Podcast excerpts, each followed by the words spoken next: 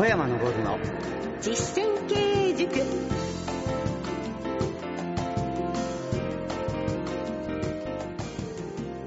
ご機嫌いかがですか？小山昇の実践経営塾進行の小野恵子です。そしてこの番組の塾長ご紹介します。小山昇さんです。よろしくお願いいたします。よろしくお願いします株式会社武蔵野代表取締役社長の小山昇さんはカリスマ社長として全国の経営者や企業向けに数多くの講演と執筆活動をなさっています。小山さん年度末になりました。あのお酒がお好きな小山さんとしては飲む機会が増えてらっしゃるんじゃないですか？そう毎日が年度末。いやでもやっぱりお酒を飲む機会が増える時ってありますよね。お花見とか。私は行かないですよ、毎日スケジュールがいっぱいあってお酒を飲むスケジュールが。ああそっちですか？なるほど。でもあの最近こうね若い方ってこうあまりお酒を飲むっていうことをこう進んでいかない方いらっしゃいますけども断る方とかいらっしゃいませんか？それ面白くないからですよ多くの社長とか幹部は、うん。ねお説教するじゃないですか。だから嫌なの。私ねみんながいるのは、お説教しないではい。話聞いてあげてる、お説教なさらないんですしないしない。へえ行きた面白くなんともないですそうか、はい。楽しい場にしなきゃいけないんそうなんでですすよ。ねでは飲む回数は1年間にどのくらい持ってらっしゃいます？か社員の人とは大体66日以上飲んでますね。66日って決まってるんですか、そうですね。もうスケジュールで。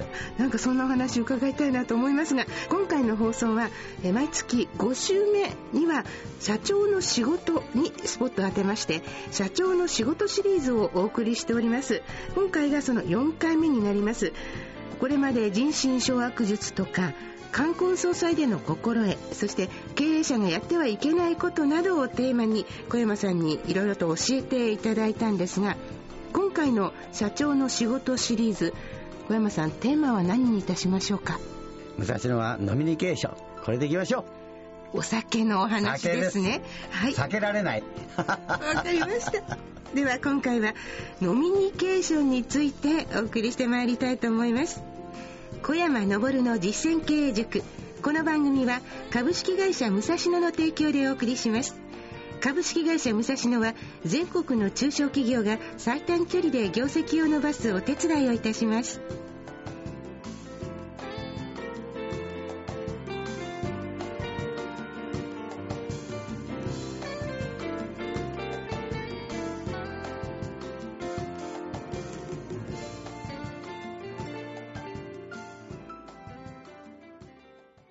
小山昇の実践経営塾。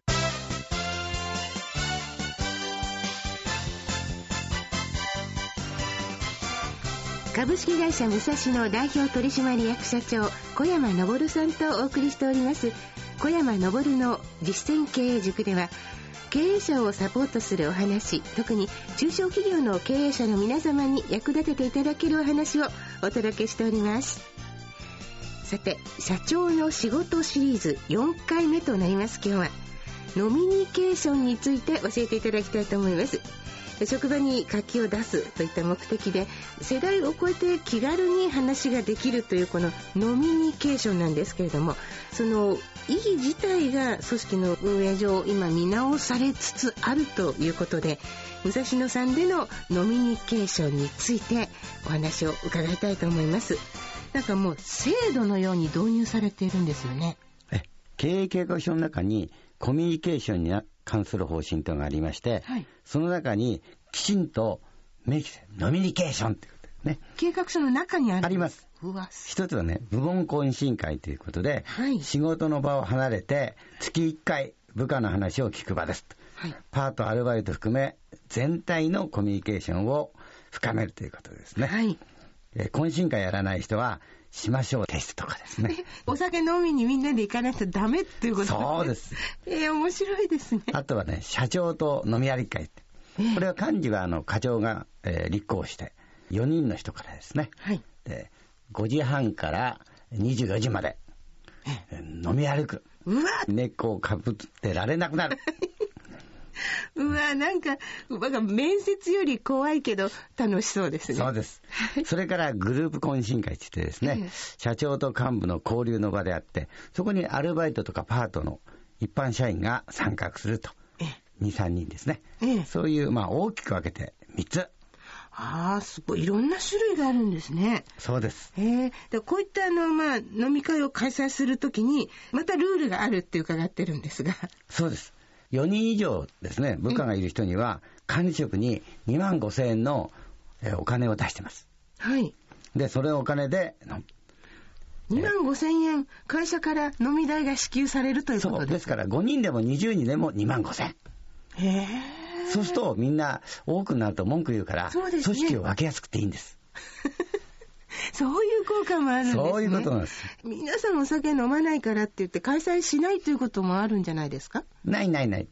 一番最初にですねうん、会議の時にええ、いつ開催しました？次いつやりますかって、これ義務付けてるから。へえ、お酒を飲むのもそうやって報告する。そう、それ大切じゃないですか。仕事は後でいつでもできるから。ええああ、なるほどね。でも、普通はお酒飲むのはもうアフターファイブで仕事じゃないって捉えますけれども、もう仕事の一環として、で、小山さんご自身も社員の方と一緒に、そういうノミニケーション、会を、席を持たれるんですよね。もう、その時の飲み代といいますか、費用はどのように出るんですか？100%ポケットマネえ、小山さんのですー。か？そうですよ。えあんまり回数多いと大変じゃありません？でもね、普通にこうね、小野さんが飲んで会社の経費で払う。福利厚生費。はい。で、私のポケットマネーも給料もらってるから、ええとか日当もらってるので、会社の経費。どっちも会社の経費だから。そういう考え方なんですね。そうすると社長の財布からええ出た方が嬉しいじゃないですか。そうですね。ええじゃあ社長と飲んだら出していただけるんですね。そう。それでね、昔はですね、ええ領収書をですね、こう書いて、領収書があったから、小野稽古って書いてこいって言って。ええと言うとねええ、私が出してるってわかるじゃないですか。ああ。そうしないと、えー株式会社武蔵野って、でなんだ会社じゃないええ。えええずるいと思うでしょ？かそうですよね。そうなのせっよ。かく本当に自腹でご馳走しても。はい。はい。わかりました。そのあたりもポイントかしら。そして、ノミニケーションのシステム、仕組み作りはいつ頃からなさったんですか？私が社長になった時と言いますと、もうずいぶん長いですね。そうですね。ええ。え、これどういうことから始められたんですか？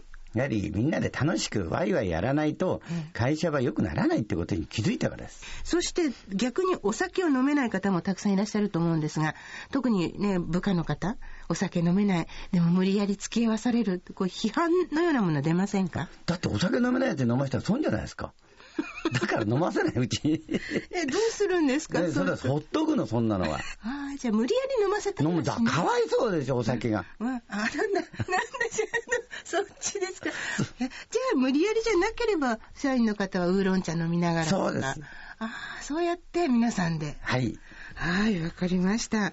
その他には、ノミニケーション以外に皆さんでどこか行かれたりとか、そういうコミュニケーションのイベントは？社員旅行。先日のね、やっぱり社員旅行は楽しかった。あどちら行かれたんですか？新潟に行ったんですが乾杯の挨拶をですね、誰がやったかというと、はいはい、乾杯は座布団を剥がしてくださいって言うと、座布団の下に乾杯って書いてあえ、面白い。じゃあ、どなたになるかわからない。る。そう、前回来て上田さゆみのと一緒に入った警察ボートに入りました。村木って社員が乾杯の大きな大皿にはいさお酒がなみなみと入ってて、それをぐーっと飲みましてうん乾杯しました。うわー本当の本当の乾杯です。すごいですよね。宴会やって畳がずれる。そんな、どんなことなさるんですか？ひどいんですよ。本当の話う。わー楽しそうです、ね。楽しくなきゃ宴会じゃない。はい。今回はノミニケーションについてお話を伺いました。小山昇の実践経営塾では、小山さん、今日の一言をお願いいたします。お酒飲んでるとね、理性がなくなっていいんです。はい。そしてね、えーその時に人事とか会社の政策もみんながこうした方がああした方がって言うんですよ。およし、取りやるぞって決めて、その代わし、まだね、役員もええ幹部も知らないから、お前ら黙ってろっああ、て先に知ることもあるんです。得した気分ですね。そうですよね。ノミニケーションの効果教えていただきました。今回は社長の仕事シリーズの4回目、ノミニケーションについてでした。ありがとうございました。ここでこの番組をお聞きの皆様にお知らせです。株式会社武蔵野が運営する小山昇の経営者コミュニティ。このコミュニティページがパソコンやスマートフォンからご覧いただけるんです。ソーシャルネットワーキングサイト Facebook で企業経営に関するお悩みや経営改革の事例、セミナー情報など実践経営に役立つ情報を発信しています。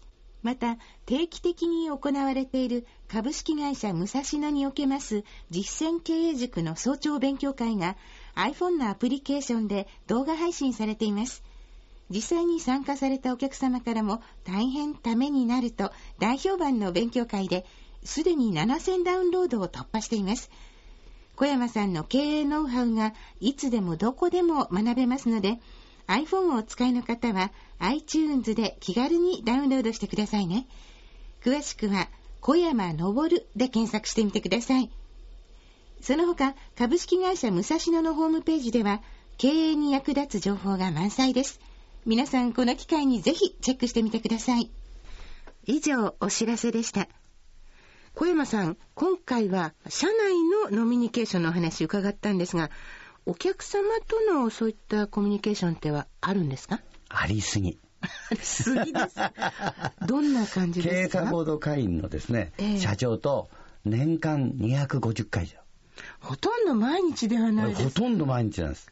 で、この人たちとですね、お酒飲んです。えー、で、私ね、先生ですよね。はい。普通は先生だから生徒にごそになるんですが、私の場合はごそにならない。リスクを背負って、支払いはじゃんけんやって、はい、ね。で、勝つから、みんなが言うんです。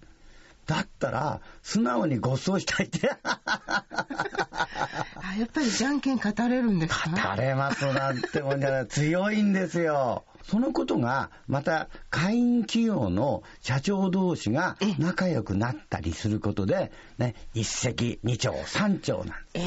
えー、これはもう本当にみんながね、仲良くできる仕組みにもなってるんですよね。ノミニケーションも迫力が違いますね。そうです。はい、ありがとうございました。さて、次回はリスナーの皆様からのご意見、ご質問などを取り上げてまいりたいと思います。ぜひ、えー、お聞きの皆様も番組宛にお寄せください。メールは番組ホームページ右下のご意見お問い合わせという緑のボタンをクリックしてください。そして番組のツイッターもございます。アカウントは小山ラジオです。ぜひ書き込みもお願いいたします。では、お別れのお時間です。株式会社武蔵野代表取締役社長の小山昇さんとお送りしてまいりました。小山さん、ありがとうございました。ありがとうございます。お相手は小野恵子でした。小山昇の実践経営塾。この番組は株式会社武蔵野の提供でお送りしました。では、また来週。小山さん、じゃんけんぽい。負け。強いでしょ？